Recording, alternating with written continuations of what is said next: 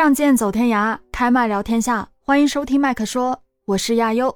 我是盒子，小东，大家好，咱们今天来聊一聊比较玄乎的话题啊。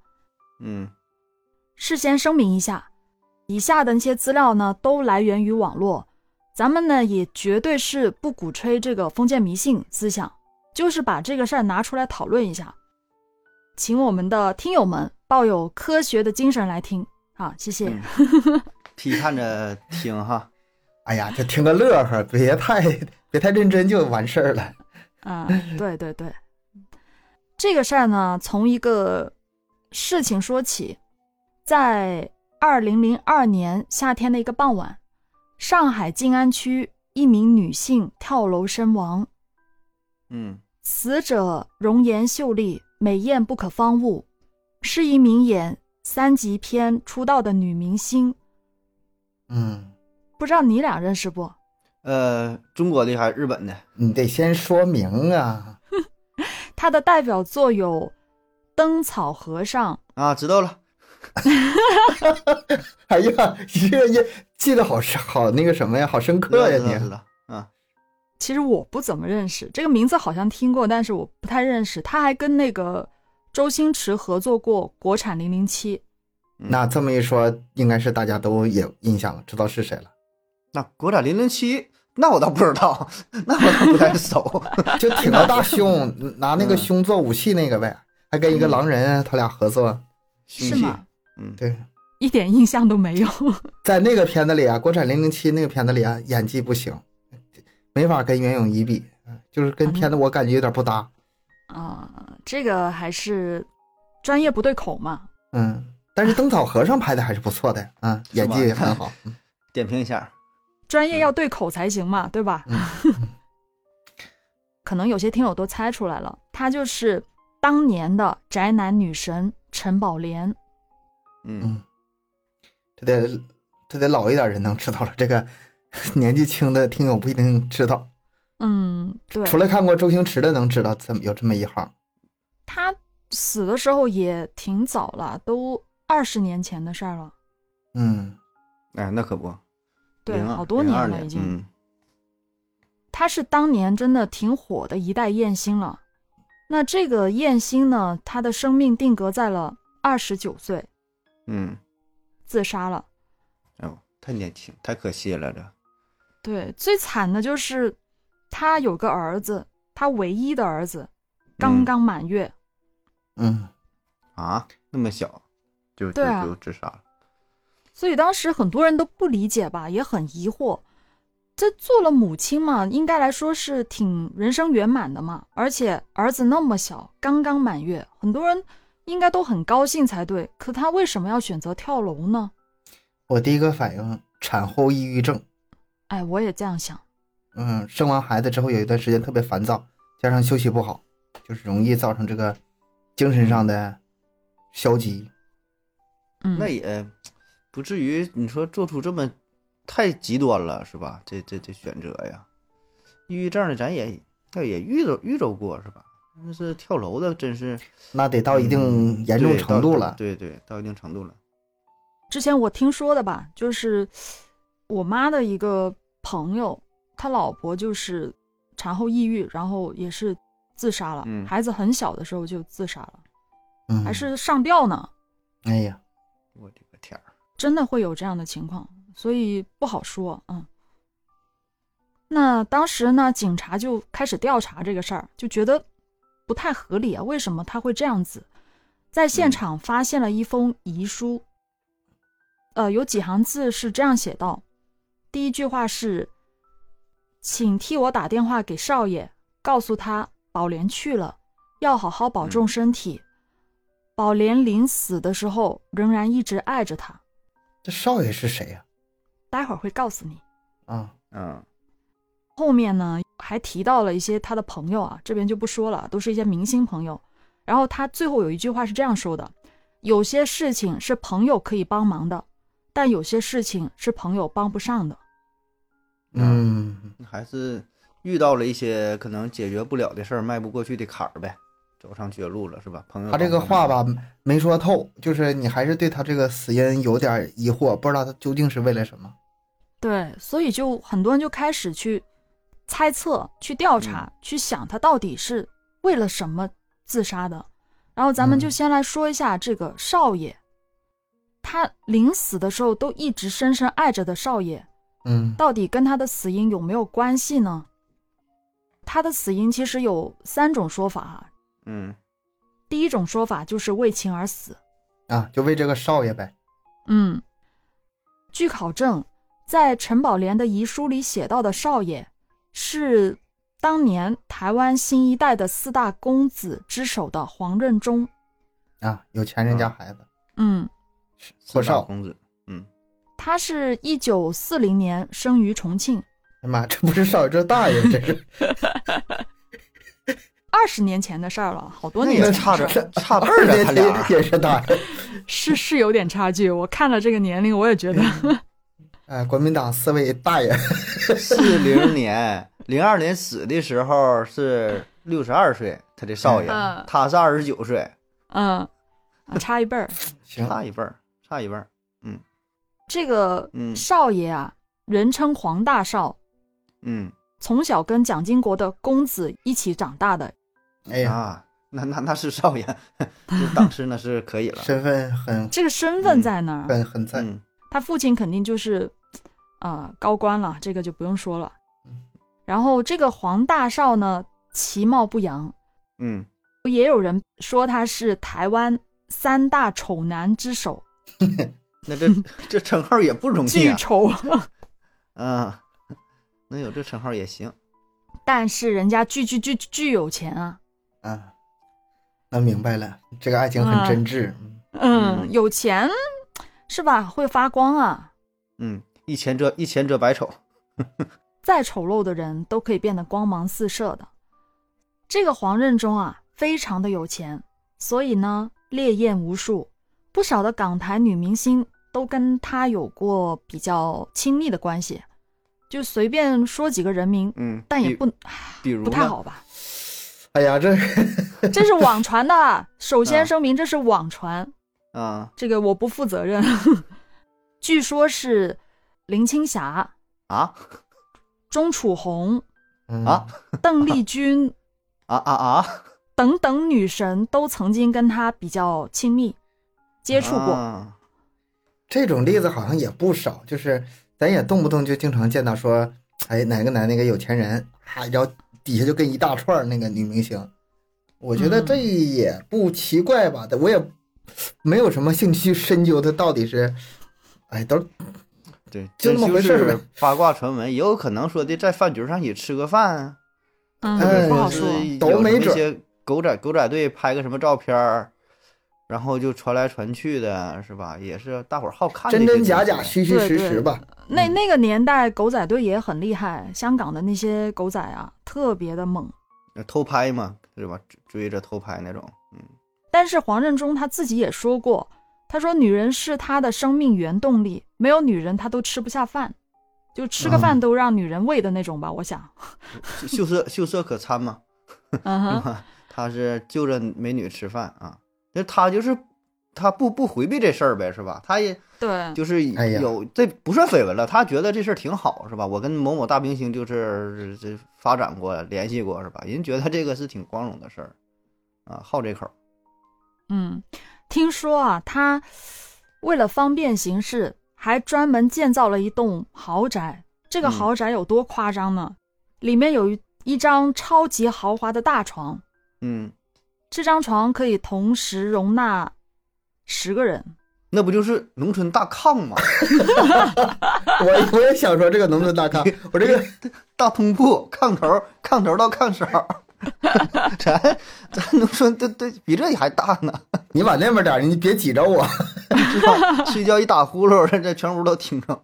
啊、这个具体是什么样子，咱就不知道了。反正我也找不到图片，看不到什么样子。但是网传就这样说，嗯就说他这个人呐、最巅峰的时期，就最夸张的时候，他的女朋友以及他的干女儿有近百位，就同时，哎呀，有钱真好啊，也够他够他一忙活呀，这个身体真好啊！他咱这个得也注意一下这个导向哈，他身体真好啊。嗯，是不容易，记性眼儿也得行。你让我现在分一些明星，我都记不住，咱说，谁谁都反正都都长一个样是吧？都是美女，反正都美女。哎，但是那那个时候那时候香港美女可以，各各有特色，对，哎，不过那那个年代都是纯天然的比较多。嗯嗯，起码是比较有特点的。你看那个嗯韦小宝七个老婆，他长七个样儿。现在的韦小宝老婆这 都差不多，你好看也都挺好看，但一看都都一个人儿，就是对对，分不出。风格还是不同的。那个时候各有各的 特征，有清纯的，有的性感的，嘴大的，眼睛大的，是吧？胖嗯瘦的啥的不一样。嗯，那么这个陈宝莲呢，就是黄任中众多干女儿中的一个，人家是嗯干女儿，知道吗？就真的是这差一辈。个字儿确定是是第一声还是第四声？咱们吧好好聊，你这这个越来越下道了。不是他，是他这不是做这些事儿吗？是吧？好奇他这个前面陈宝莲已经说的很清楚了，这里面有爱情的事儿，那嗯这个干女儿也就是个表面上的名字呗。对，很显然呢，黄任中的干女儿并不是真正的那种干女儿，大家都懂的是没有名分的女伴，连女朋友都嗯不如。嗯啊，就是正常第一等的，就是除了除了他的正正房以外啊，就有恋人呗，情人。嗯嗯，然后呢，他连他连这个名分都没有，是吧？对就是更更低一档了啊，叫叫干女儿。你看看人家这关系啊，分档次，这嗯没办法，人家后宫佳丽三千啊。嗯，嗯，但是呢，这个陈宝莲好像真的是爱上了他，嗯，所以就是悲剧呗。从这个如果说单说为了钱上，就是好像自杀就有点不值得了，对吧？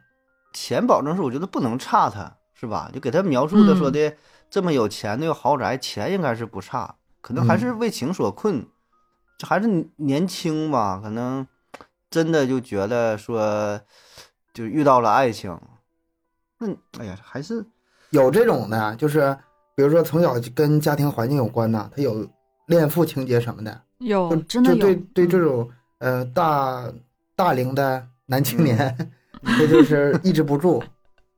是吧？很多就好这口儿，对，反而嗯比那年轻的更有诱惑力。那可能嗯真是真是让你找不出什么理由啊！你说我就说为了钱，保证跟钱应该不挨着是吧？也不够你吃，够够你花的。哎，就是陷入爱情当中，他也知道啊，他身边这么多人呢，也不是他就他一个，嗯。陷入其中了。网传说他们两个刚刚开始在一起的时候，这个黄任中还是很宠爱陈宝莲的，对她很嗯好，还替她洗白，因为她不是那个三级片，啊，从那出出道的，对，从那出道的，他当时还替他洗白，帮他做了很多工作，甚至黄任中还跟他妻子离婚了，跟陈嗯宝莲同居了一段时间。嗯陈宝莲是他是在他的自己的日记当中是写到，他说我爱爸爸，亲亲黄任中。啊，就恋父嘛。那那就是，对对对，东哥那这个说的挺准啊。就是真的是爱上他。陈宝莲可能是真的是爱上他了，但黄任中可能就爱他那么一段时间吧，你就爱他了一个晚上，可能就那么一段时间吧。短暂的，嗯，嗯，因为他这样的人是不可能在一棵树上吊死的嘛，嗯他要的就是整片森林呢、而人家。且那你想，陈宝莲她那么小出道，然后一个拍三级片的，你这些事儿对，对吧？人保证就是跟你玩玩啊，人家啥样没见过呀？什么清纯靓丽的、冰清玉洁的，对吧？嗯？你你你说你这身份的话，可能保证就跟你玩，怎么可能就真正爱上你？哎，所以呢，这个事儿就导致他最后哈、就是可能在情感的煎熬当中承受不住呗，就把自己逼上了绝路。这个呢是网传的第一条猜测，为情而死。嗯但是嗯我觉得还是有点夸张了，就是不至于，我觉得不嗯至于。不至于，对你不爱的话，给点分手费，拿个几个亿是吧？然后我带孩子自己去过去呗，是吧？你你再跟你扯啥呀？这个嗯，应该不至于死，毕竟有孩子。你要是没有孩子的话，怎么地也行。而且你也应该知道这个老黄他是什么样的人，嗯，是？吧？他也不是说，呃，跟你恋爱之后，然后又出轨了又干啥？他不一直都这样吗？你从认识他的第一天，啊你床上不就是你们仨人一起过的吗？是吧？你这 他也不是后来这样的，那么大床你不明白吗？所以说这种自杀吧，它就是一个推论，没有明确的证据。对就凭那个遗书里的几句话，也但是遗书那那个话也没有明确的说他就是为情而死啊，嗯，对吧？所以说只是大家的推论。嗯，或者这是其中一方面的原因呗，对，其中一方面，一一个原因而已，我觉得应该是各种原因加在一起。综合在一起的。嗯对对对，不是说是一个原因就这样导致。但是他的第二种自杀的说法就流传的很广，嗯网传大家传的最多的他的一种死法，就是嗯他养小鬼被反噬了。哎，这个、啊这个悬疑劲儿就上来了，这个啊神秘劲感就来了。你要光说第一个吧，就没咱也犯不上聊这么半天了，聊到重点了。啊，对，就到重点了。关于这个陈宝莲养小鬼的传闻，是圈内啊，娱乐圈内早就有流传了，而且他好像也是第一个传出来的明星。就当时那个九零年代吧，就是资讯开始慢慢发达起来，那些嗯狗仔队啊什么的、就开始去挖这些东西。那个时候好像是比较早传出来的，就是他。他当时也挺火的嘛。嗯嗯，在一九九八年四月，陈宝莲呢遭遇了车祸以及隆胸疑云等等的新闻吧。之后呢，接受媒体采访，他就自己说他有小鬼护身，啊，自己承认了。对自己说的，而且他还将身上的一些晚装拉下来，就是我不知道拉到什么程度啊，反正他就随便那些摄影师拍照，就无所谓的那样子。我不知道他身上是挂了些什么东西，还是纹了什么东西，反正就拉下来让他们拍，就直接跟别人说他是养了小鬼，有小鬼护身。嗯，还挺信这玩意儿。对，一个月之后呢，陈宝莲跟朋友在台湾的一个酒吧玩，不小心就卷入了别人的争执，就眉心被割伤了，入院缝了嗯十三针。嗯，这个应该是挺严重的事儿啊。一个艳星破了相了，那后面可就不好发展了。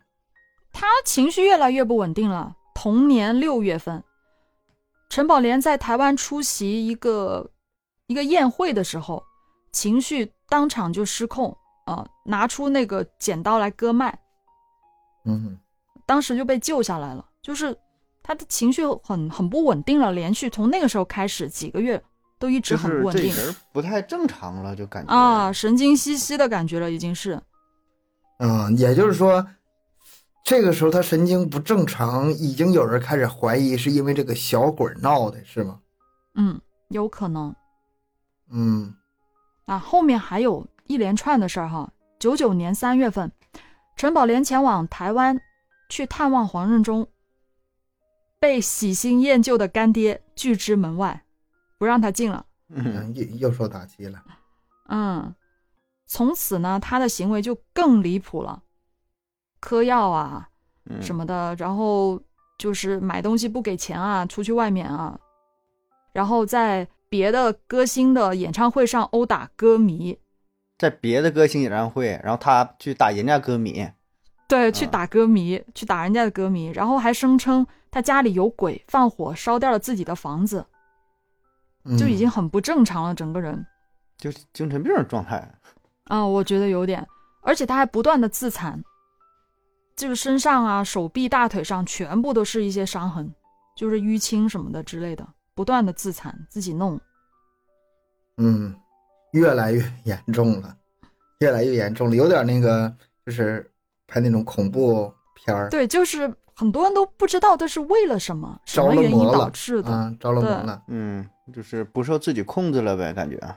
嗯，这要是在东北的话，那肯定是给他请个大神儿，唱个大神儿。出出马仙儿啥的，是不？中了邪了，嗯当时她那个陈宝莲的闺蜜啊，还爆料说，陈宝莲为了争夺这个干爹的宠爱，长期养小鬼，嗯你还说他什么出门一定会带着那个东西，然后每天喂他吃一些红色的不知名的食物，不知道什么东西。这有点听不懂他这东西，怎么还得带着？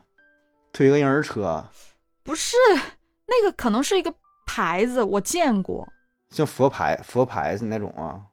嗯，类似吧，就是可能是一个牌子，就是挂嗯在胸口上那么大一块牌子这样子。就我也不知道怎么喂啊，这个放我也想知道怎么喂。就喂点东西吃，嗯，就尽管他那么虔诚吧，但是最终还是没有办法去挽回他的干爹。你还没好使，小鬼儿法力不够。媒体还说，嗯，就是网传嘛，还说他是他后面的那一系列的不正常行为，就是遭遇到了小鬼的反噬，就他前面养了那么长时间，后面就开始被反噬了，就厄运连连，然后精神失常。啊，这样这个小鬼就已经给人一种很恐怖的感觉了。这个这个小鬼这个东西吧，按理来说我是不太信的，但是稍微稍微了解一点之后，感觉挺邪性，挺邪邪性的。嗯，就是假设有朋友说，哎，我给你请个小鬼啊，我不是说，哎呀，那玩意儿没用，别，我不信，你别给我整，我可我不是这反应，我心里的反应是很邪乎，别给我，我害怕，我是这个反应。嗯，那我们就来讲一讲这个小鬼到底是什么东西，为什么这么可怕吧？咱们这是一个科普节目，科普一下，给大家讲讲怎么养小鬼儿。我们以科学角度教导好去讲。先先去抓个小鬼儿，养小鬼它是源于泰国等等的东南亚国家的一个古曼童信仰，嗯是偏邪术的一种。嗯，这听过，嗯嗯，但是正宗的古曼童呢，是被称为佛童子，传说是一一种有着上百年历史的圣物，人家正宗的是圣物来的。如果供养得当，古曼童是可以为主人带来好运啊、财富啊、健康等等的福报，也不会产生反噬的。这个我感觉就像咱们供奉观音、供奉财神爷、对供奉关二爷，是吧？你就是供不同的不同的佛嘛，然后也是祈求什么保平安、升官发财啊。所以说这个也一般也不会有什么反噬。你说你信个观音，然后你因为什么没做好完事儿，他再惩罚你，好像也不至于，多半就是不灵，是吧？你说我我想中个奖，大不了他不中奖，也不会因为这个事儿，然后让你怎么去赔呀，要报复你，好像不存在。我觉得这个在泰国，人家信奉古曼童，跟这个道理应该差不太多，无非就是一种信仰，就是信仰这个这个形象不一样，是吧？他们是一个小孩儿的形象嘛，古曼童一个一个叫什么佛佛童子是吧？就咱们嗯供奉是其他一种形象，道理应该都都一样嘛。对，嗯人家正宗的是这样子。嗯但这个娱乐圈很流行的养小鬼呢，它跟这古曼童信仰它是有着本质的区别的。嗯它是一个邪术，就相当于是一个古曼童信仰的邪术二点零版，就升级版，但是是邪术了。邪术版啊，嗯，那肯定是这个法力更强啊，对啊，应该会。这不比较着急啊。我这个你我天天这么什么呃供奉啊、祈祷啊，来不及供不上我这个现在的需要，你就给我整劲儿大点儿的。嗯，来点狠的，他那个正宗的古曼童啊，听说是这样的，他是需要得道的高僧进入四次元空间，邀请那些堕胎或者意外去世的小孩子的灵魂来做古曼童。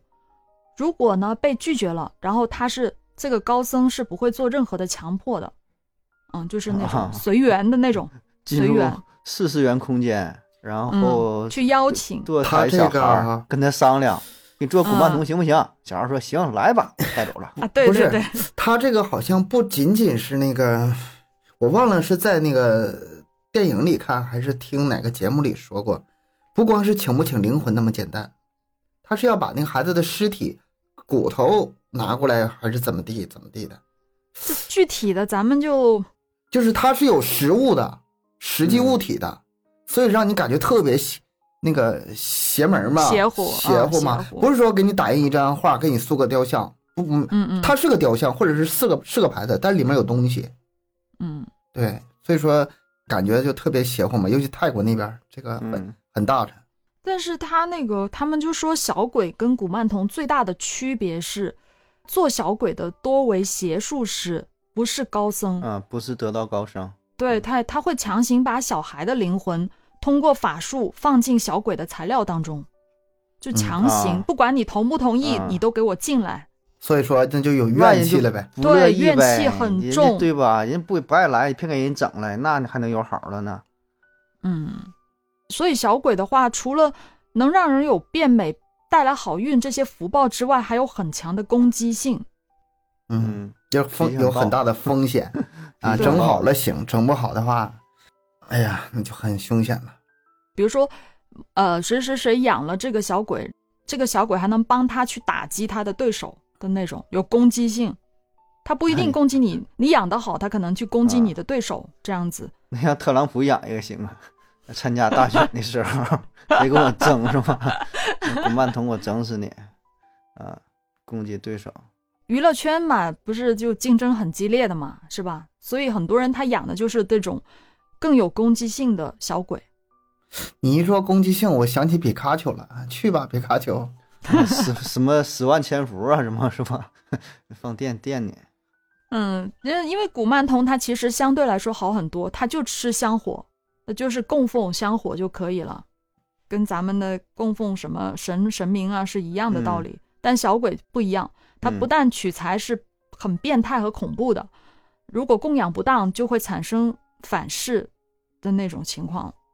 呃，有一部电影啊，可以跟你们说一下哈，叫《江南灵异录之白云桥》。这部电影里面有很多关于古曼童的介绍，感兴趣的自己去看，这里就不讲那么细了。嗯，听起来像是个老的港片儿电影。嗯，你现在一说邪术吧，我现在满脑袋是就是那个，呃，什么十大邪术那个 那个电影下下降头扎小人儿啥的，啊，对对对，那种。是是多少有点这个意思吧？下蛊，可能是因为我生长的环境吧，我这边离香港比较近，我也有认识的人养小鬼，真的有这样的人。我还知道他为什么要养，他当时跟我说是因为她怀孕那个孩子没有了，啊流产了，啊然后他啊必须得去把孩子的灵魂养回来，这样子保佑他，就一直把他养在身边。他们觉得这个是很正常的一件事儿。哎，你这么一说，这养小鬼的来源好像很像是从这儿来的。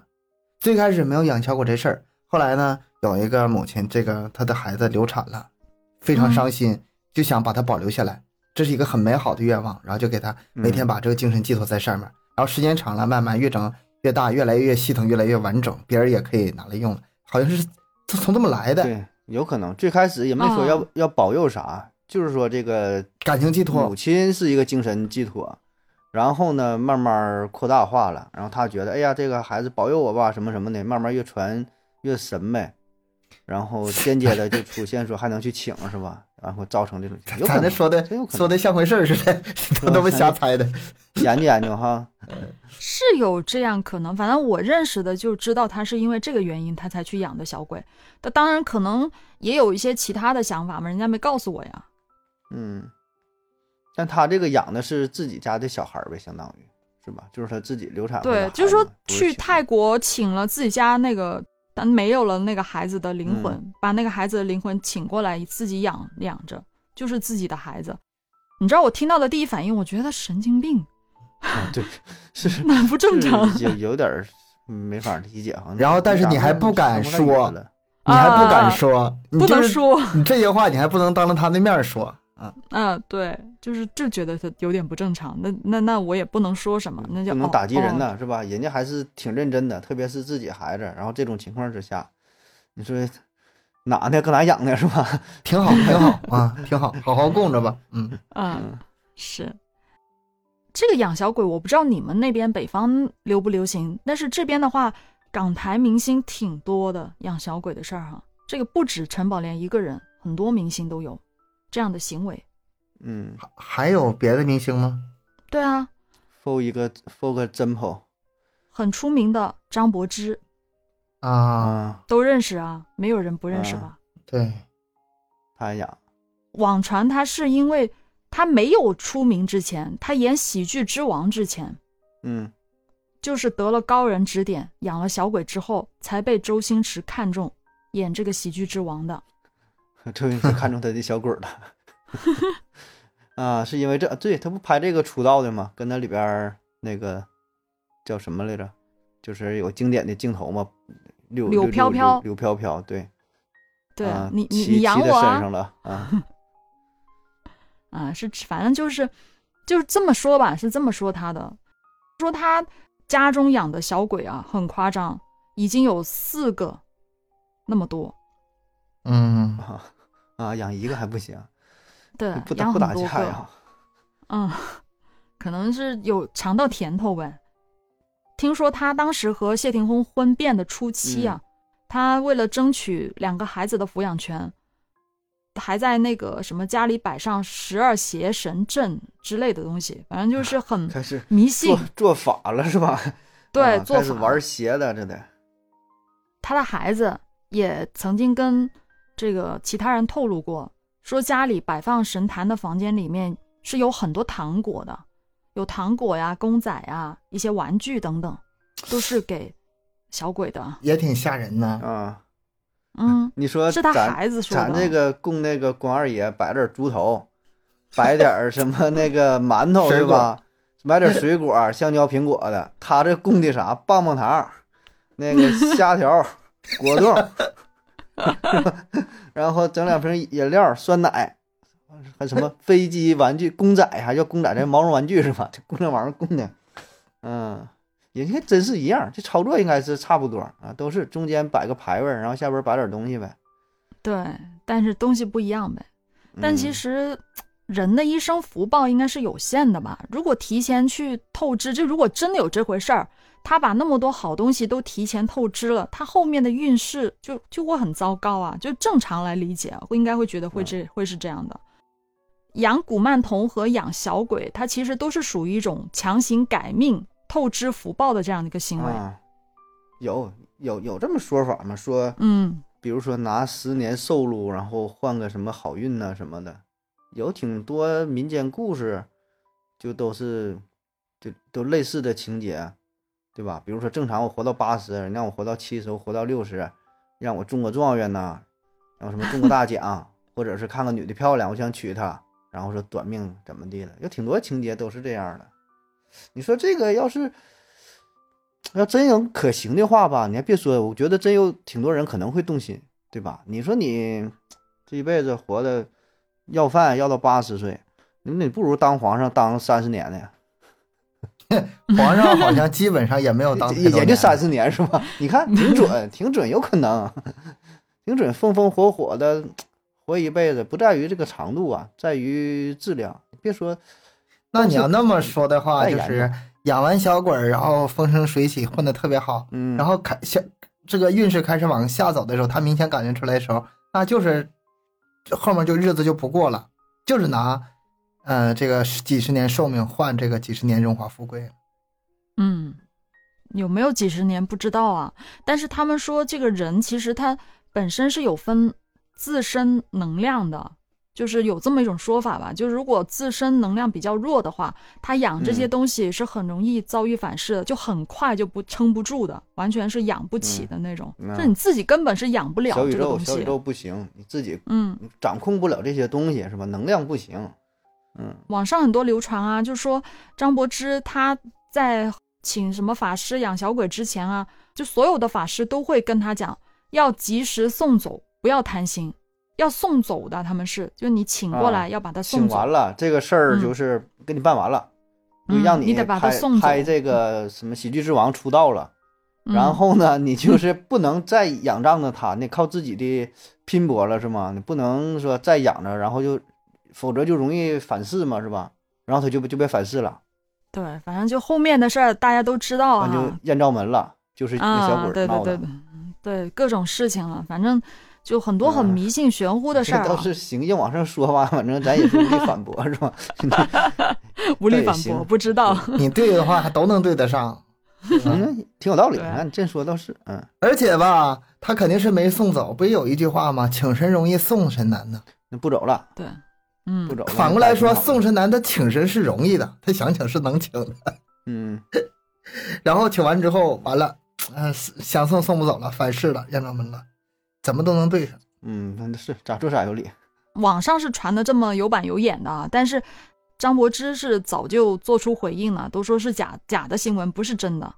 但是我在网上看到很多他带着佛牌的照片，就那种嗯小鬼的佛牌，因为我见过，我亲眼见过，我知道就长那样。我看到好多这样的照片啊，在网上都是他自己挂着那个牌子。嗯，还是有点关系，应该是。这具体说占比例多少不知道，反正有点这个事儿，他不可能说的无缘无故的就这么传开了，是吧？哎有点多少有点呗。嗯，其实养小鬼在娱乐圈不算什么秘密了，但是他真正大范围进入公众视野的嗯。是在不是很久之前，是二零幺八年。嗯。啊，这是前两年，二零一八年的事儿啊。嗯，前几年的事儿。啊，当时什么，哎呀，就网上有人说是有些演员为了红，潜规则、认干爹、养小鬼都是小事。他说还啊有人往自己嘴上涂尸油的，啊，说是保红，还有这种事儿，啊，看得我都好震惊啊！是尸油什么意思？为了好好好看吗？这是那个 保红，让自己一直红下去。啊，保红啊，我以为是让嘴嗯保红呢、啊，是让自己这个身份保红，大红大紫的红、嗯啊。我以为我说让嘴保湿呢，就是油汪汪的。他涂的是尸体的油，尸油。嗯，哎呀，这些，我觉得他们这个心理承受能力是能干大事儿的人，就是啥都不怕，挺厉害。豁得出去。不是每个人都能做到这个事儿哈，确实，网友就开始去扒了，到底是谁呢？哈，养小鬼又涂尸油，扒出来的人叫梁洛施，也嗯是一个香港的歌手演员。那不那谁他嗯媳妇儿吗？他最出名的身份哈，他就是为这个李嘉诚生下了三位孙子，最啊出名的作品就很多人认识他，也是啊对，也是因为这个事儿。嗯，嗯，不是都已经有有这么有钱的老公公了，还用得着养小鬼吗？啊，先养小鬼，后有的这老公公。对，要不然你对呀能你能那个入人这豪门吗？对因为养小鬼儿，他之前一点都不红，他完全是不红，红不起来的那种。嗯。他就后面突然间就嫁给了那么有钱的人，就生了三个孩子。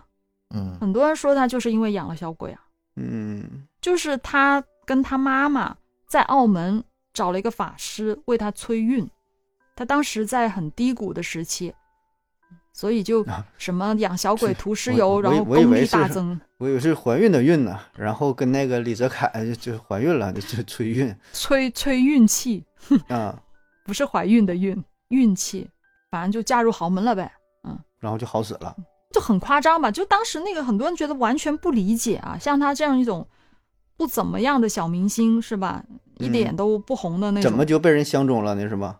对啊，还生了三个三个孩子，虽然最后也是分手了，他的分手也是有传闻的，说是因为他妈妈梁嗯洛施的妈妈违约了，不肯帮这个法师建庙，所以就分手了。他运啊气不行了，当时说呗，我帮你这事儿办成之后，你得给我重重修重修庙宇呗，是吧？你得你得嗯来回回来还愿来呗。他其实他没有结婚，他当时就是帮他生了孩子，一直都没有结婚嘛，不算真正的嫁入豪门，但是钱肯定是有的。嗯，那也不讲究啊，那那那那他嗯他他他他妈，这哎呀，这种事儿，反正各种传言吧，就都是跟这个东西有关系，但是是真是假，咱们也就啊听个乐呵啊，嗯，了解一下就行。我这边离香港比较近，我听的会多一些。而且肯定是传的那种非常，嗯，就是谁都说，大家都很感兴趣啊，你知道吗？那演小鬼是怎么的？传的很广。嗯，啊还有那个挺出名的一个明星，大家都认识啊，张家嗯辉。扎扎扎辉，对，张家辉，男明星哈、在男明星里面哈，养小鬼名头最大的就是他。哎呀，那如果是那如果反推一下，他养小鬼应该是在演《千王之王》二两千之后，因为之前可是一直不咋地啊。都是出名之前呗，是吧？靠着这个养小鬼，然后红起来了嘛。他后面也挺红的，不知道他啥时候养。他自己自曝出来的这个事儿是在二零一三年，他拍的那个《激战》，挺挺出名的。这个电影也是，嗯他当时面对媒体采访的时候说的，嗯就是他当时拍戏嘛，拍打戏那个脚受伤了，一直都没有治好，很长嗯时间都没有治好。他自己在跟媒体说，他说名医都治不好我的腿伤，我就去泰国请鬼仔。嗯，嗯鬼仔就小鬼呗。嗯，啊对，但是还是没有完，现在还是没有痊愈。他当时是这样跟媒体说的。嗯，那这就坐实了，他就是这，呃，养小鬼这事儿是肯定有他了。嗯其实我我看到那么多的例子，我会觉得，在他们看来，这个可能是一种很正常的事情，不嗯存在说什么邪门啊什么之类的。就像咱们家里供奉什么观音啊之类的那种，是对他们来说，他说挺正常的一件事儿。嗯很多香港人都这样认为，嗯，嗯都都觉得很正常的，没什么大不了的，挺多的。还有一个叫，呃，男明星叫张耀扬，我我不啊太认识，你认识古吗？古惑仔里那乌鸦嘛，贼嚣张那个。啊，他也是张耀扬啊，曾经因为踩烂了关公像，不小心踩烂了关不是公像，不小心，不是不小心，那个那个电影的镜头里面哦，有那个要把那个关公像踩烂的，他死活不同意。哦然后呢，导演非得你必须踩这，我这我就要这个镜头。后来是好说歹说，强行的，那行就把这个镜头拍了。嗯，拍完之后，哎呀，就是又又觉得不舒服呗，是吧？就害怕的。哦，原来是嗯这样。可能拍完这个镜头，他马上就花了十万港币为这个关公重塑金身，就拍重新拍这片子整一番。片片酬片酬是八万，他害怕呀，他们真的 嗯真的会很害怕这个事儿、啊。这个呗，嗯还有人说他呀，他不是把小鬼就放在自己家中的某个角落那样子，他是嗯种在自己左手的大拇指里面，种在身上，是那种传说的血肉养法。啊，拿自己血肉养。对，就很嗯就嗯血肉就种在自己身上，我觉得这个有点 不知道怎么说。嗯，不太不太了解他的具体操作哈。那他的意思应该给自己手里嘎手嘎破个口嘛，是吗？还把什么东西塞里了？还有，嗯，还有呢，郭美美嗯，之前那个网红，啊，后来坐牢那个炫，炫富炫富那个？嗯嗯，炫富那个，不算是什么大明星吧，但是也曾经是是个嗯网红，曾经是个网网红，那那绝对是网红是。对，也是据说哈，他在很早之前就迷上养小鬼，还甚至做起了卖小鬼的生意，买卖古曼童。嗯，嗯，就是佛牌嘛，这不是养小鬼了，这是批发小鬼啊，这是。倒腾小鬼。嗯说是因为他从小他身边的一些阿姨亲戚什么的，就经常飞到泰国去拜佛或者供佛牌，就是那种嗯东西。然后他也很喜欢去泰国玩，啊，看到古曼童在泰国很流行，嗯、所以他自己也试着供了两个。他说这一供就给他带来了好运，非常好的运气啊！就他火起来那段时间，大家都懂的哈、那个咱们嗯就不细说了。嗯尝到了甜头之后，他就想干脆就开个店，专门卖这个东西。古曼童最便宜的卖三千八，最贵的是好几万那种。哎这都是真有人买跟有钱人有钱人整的，一般人是谁在家养整这玩意儿？你这属于给你呢，给你你都不敢养呢，你这三千八，给你三千八你也 送我都不要，送我都不要，真真不是开玩笑。嗯那不叫买，那叫请，那不叫送。很多人也说他也是反噬了呀，他还做嗯买卖呢，做古曼童的买卖呢，这不是反噬了吗？身败名裂了呀，后来进监狱了嘛？对啊，还坐牢了你呀。你别说，还说得通啊，就是这些他们 这些他们有个共同特点，就是都有个人生高峰，然后马上有个人生低谷，而且一低都低的特别低那种，能对上。是，还有一个人是陈奕迅，的老婆，啊，嗯，徐豪陈奕。迅的老婆，这倒不知道，陈奕迅倒知道啊，他老婆陈奕迅宠老婆啊，这个全世界都知道啊，特别宠他老婆。说他老婆是特爱花钱那种，花钱巨厉害。也说他老婆是有养小鬼的，说是他老婆为了绑住自己的老公，并且治好了陈奕迅的躁郁症。陈奕迅曾经有过躁郁症哈，就供奉这个泰国的小鬼，每啊年就好像是近百万去供奉吧，那种就花很多的钱。我的个天，这个是一个普遍现象，就是是挺多的，如果是这么多人都供奉小鬼的话，那么一定有更多更多没有爆出来的人。假设啊，假设前面那些他们都是真的在养小鬼的话，那一定会有更多，嗯，就是不养的少，应该是。就是一种，就是大家都已经默认的一种东西了，就已经是大家觉得都是理所当然存在的，在那个圈子。这个我倒是从某个角度我是挺理解他们的，就是当置自己的这个名声啊、这个钱财啊，自己觉得有点心慌、有点掌控不住的时候，他就得找一个办法，说给自己助下力，就自己有一种无力感，需要一种外界的力量来帮助自己。就像以前我们单位哈，就当老板不说都愿意信这些玩意儿吗？我们单位是嗯什么公司？是做软件的，是纯搞科技的呀。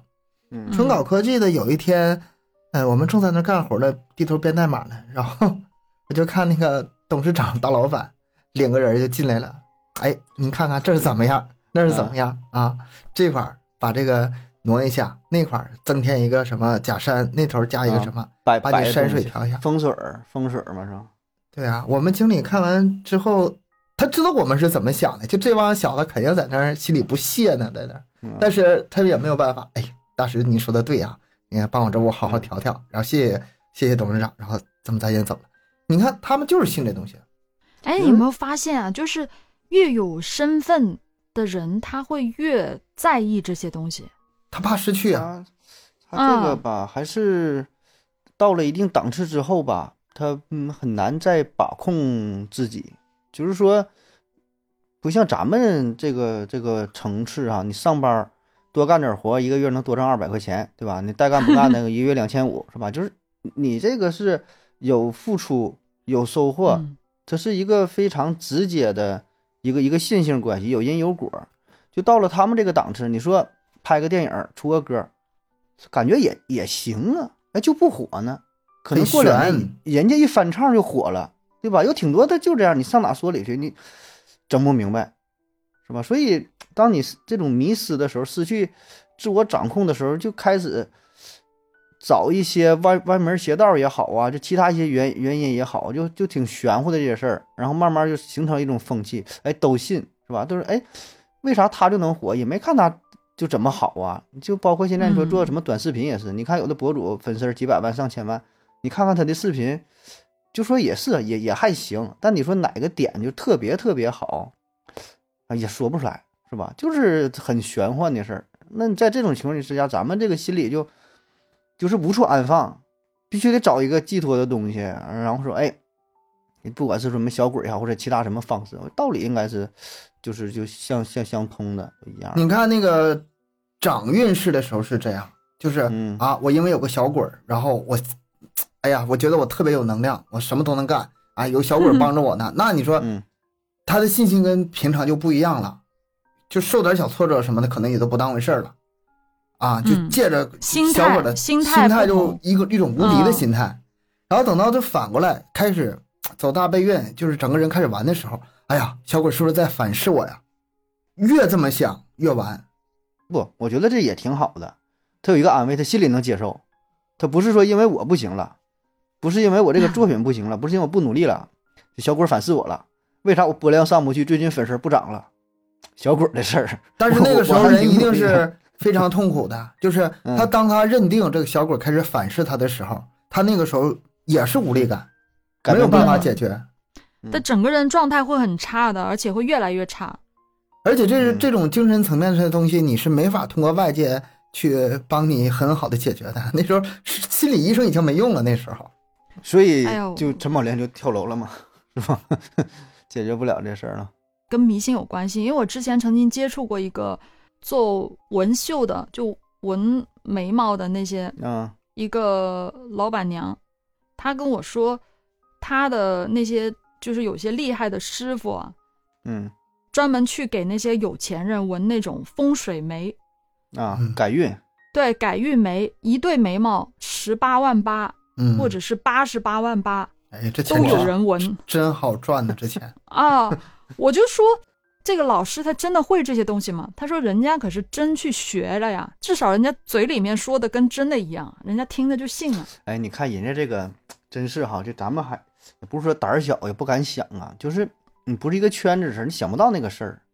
嗯，就是你在那个圈子，你说有纹眉毛的，可能说人家给你就整点儿别的，就脸上哪朵稍微这个改一改、修饰修饰都算，连医美可能都算不上的，就跟你要个八十八万，那真就有人去做这个，你便宜的人还不信呢，对吧？你八百块钱这啥呀，是吧？就得是那种资产上亿的，就就就恨不得说的我这钱往哪花，就找找这个从事这个相关行业的人呢。你说这个跟圈子也有关系，是吧？跟圈子有关系。你看，就这些明星，他们那些圈子都是有钱人，然后呢，都有这种集体的这种都有这个需求。失失去这个控制的感觉。然后嗯，哎，你两个好朋友整天在你身边，哎，你知道吗？我上一次怎么怎么地，怎么怎么地，你看我现在多好。那可不，啊，我这就像我跟盒子天天跟你在这磨叨，你你去买一个什么什么东西吧，你就用吧，肯定好。你那种心理作用也让你感觉他这俩哥哥说的真对呀、很很快就很快就会这么就是整个圈子就全都渲染开了。你你至于比如说你在旁边，你跟他来一句，你这东西是迷信，你说他是信你的还是信他那些朋友的？他不会信你的。对，对人和你根本不是这个圈儿，你懂个屁呀、是吧？咱演艺圈的事儿，你都不明白，是吧？你说这些东西有啥用？那些人都不不差钱，他就是拿钱买一种心理的寄托，一种安慰，买一种自信。嗯，花了这个钱，他就心里舒服，他做了这个事儿，他就觉得特别踏实。他可能是这样想的吧？我觉得就是一种精神上的作用。这个有点儿有点像宗教的那个意思了，但是宗教那个吧，对他们来说有点太远了，有点说实话，可能本身他们可能就都不信，什么基督教、佛教什么，他们可能不信，那个离我太远了。上帝搁哪儿呢？那老高，但是你要挂个牌子，那那贴在我胸就在口上啊，就在这儿呢，就在这儿 是吧有点功利性的，立竿见影。对立竿见影。他就是说我赶紧我付出点啥，赶紧我就得到回报。他就是就这种功功利心。哎呀，哪有这么好的事儿啊？就我，就我也见得有人这年年都去拜神，也没见拜出什么来啊，不都这样 都这样吗？心不成呗，这这玩意儿有解释。成，嗯，对，就你就烧的香火不够呗。嗯，还还是不够，嗯，砸的钱还是不够。对，关于养小鬼啊，咱们也聊了那么多，最后回到科学的地方来。陈宝莲自杀的第三种说法，哎呀，还有第三种说法呢哈！你现在、你唠到现在才把第三种说法说出来。这是最科学的一个说法了，嗯，就是产后抑郁症。啊，我我我一第一句就说了这话啊，搁这等着开头，开头呃，说这个开头就把结尾给说了。啊，这样这么回事啊？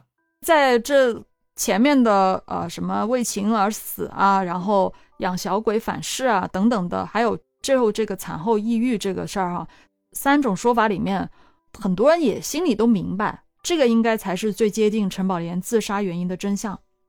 嗯这个抑郁吧，它不是光是是一个病，它产生抑郁的原因就比较复杂了，嗯，包括那个情，包括他那个事业下滑期，对吧？包括他生完孩子这个这个焦虑，分手了，嗯全都融到一起，那这个事儿就，嗯，再加上一时想不开，再还有什么呢？就比如说很多明星他是在，嗯，最最巅峰的时候突然失去，会给后面留下一个传奇，但是你等他老了之后，慢慢就会被人忘记。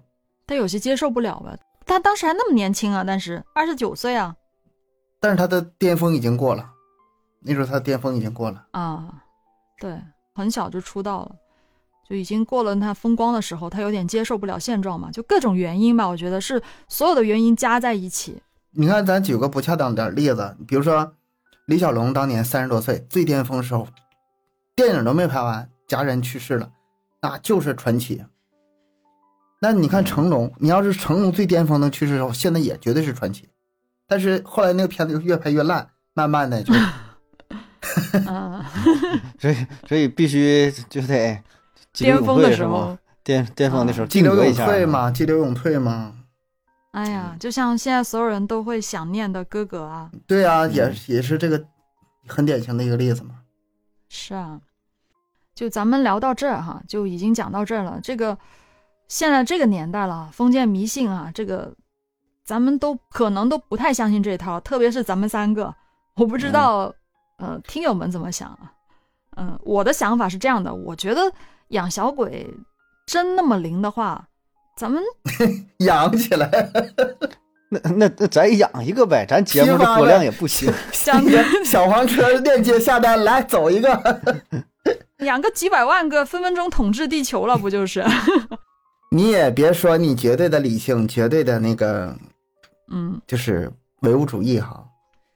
就算是咱们不信，但是你走到大街上，比如说啊，天上有人撒撒纸钱，你踩一脚，你不觉得很很忌讳吗？心里肯定多少还是会有一点的。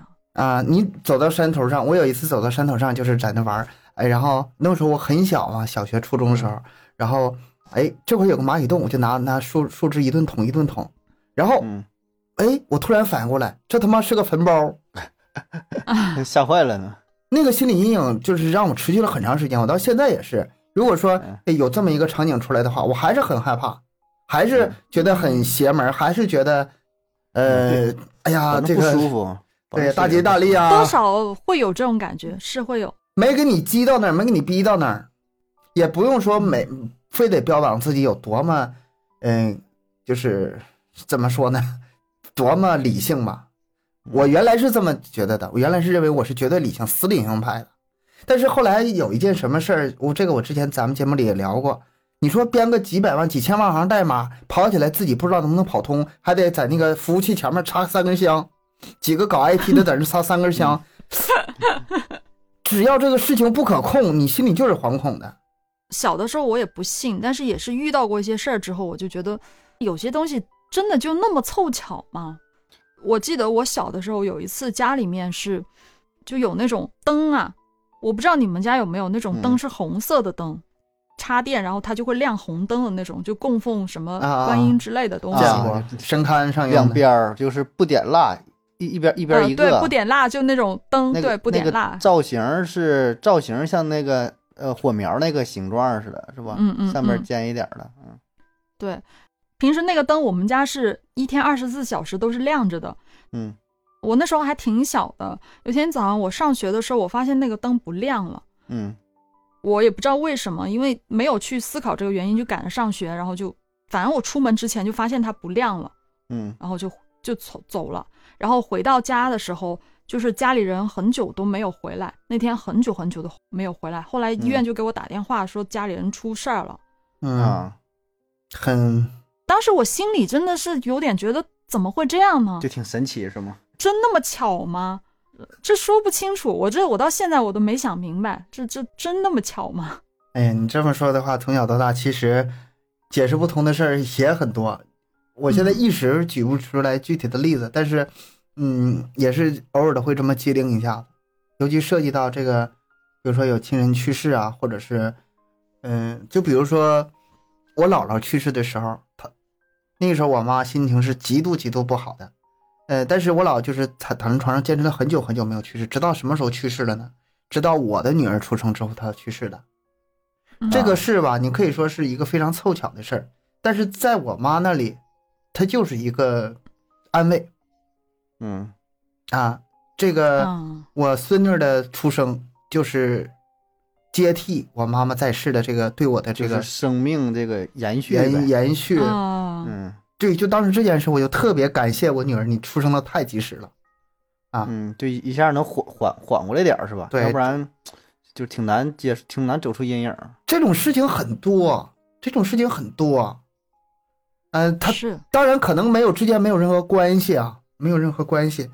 嗯，但是哎，怎么说呢？说不清道不明白。嗯，就是说不清楚。对，就事儿就是就是这么个事儿，啊事儿就是这么个事儿，嗯其实咱们今天讲了那么多哈，真的不是要引导大家封建迷嗯信、啊，信这些怪力乱神的东西，而是咱们真的是还是要相信科学、啊嗯，不造谣不传谣啊，坚持相信社会主义。盒子科普来了六七年了，让咱俩在这儿给拐哪去了。我别笑了差点给我别笑了差点给我严肃点说信了，我都。这是一个严肃的节目 盒子都快跟我去跳大绳去了。啊，怎么怎么着也得把它这个掰回来，嗯是不是？对不能嗯啊。我相信啊，除了一些明星啊、豪门啊、这个有钱人之外，可能也有一些普通人，也有可能会接触到这方面的东西，一些封建迷信的东西。但是呢，我是希望大家要谨防诈骗，这种诈骗太多了。嗯，嗯，这得注意，这得注意，打着这种旗号啊，是吧？嗯这个有，嗯特别是老人家，就家里的老人，很容易被这个东西骗，非常容易。哎，你你这么一说，我突然想起一个事儿。嗯那个之前看刷一个综艺，不是刷一个就是电视吧？嗯，一个小伙子被这个成功学迷得昏了头，然后把家里的积蓄嗯都拿出来去买西服，买那个什么啊？成功学就告诉他，你得有气场，你得怎么地，你就能成功。他就嗯他他家一年好像才能攒个几千，然后三万块钱是攒了很久的钱啊，他都偷出来了，买的西服。然后他家人就觉得这个孩子魔怔了，嗯，对吧？你这这怎么的？原来挺乖的孩子，现在成天嚷嚷着要挣大钱，还把偷家钱。后来你知道他家里人是怎么解决的吗？嗯，花了一万块钱请了个佛像，想把他孩子就是儿子给救救回来。啊，底下的评论就说啊，那这就好解释了，为什么会有这样的儿子？最好解释，嗯家里人就这样。嗯，家里的都这样，用嗯用魔法战胜魔法吗，这叫是 真的是魔法战胜魔法，这招儿哎呀太狠了。真的是信啥都不如信自己。我觉得嗯靠自己最好，一切都靠自己最稳妥了。好，行，咱们今天就到这儿吧。啊，感谢各位收听，欢迎大家多多留言、分享、点赞，还有给我们投月票哦。对，咱们的节目更新时间三七二十一，加听友群联系主播商务合作，可以关注我们的微信公众号“麦克说 Plus”。下期见，拜拜。拜拜。拜拜。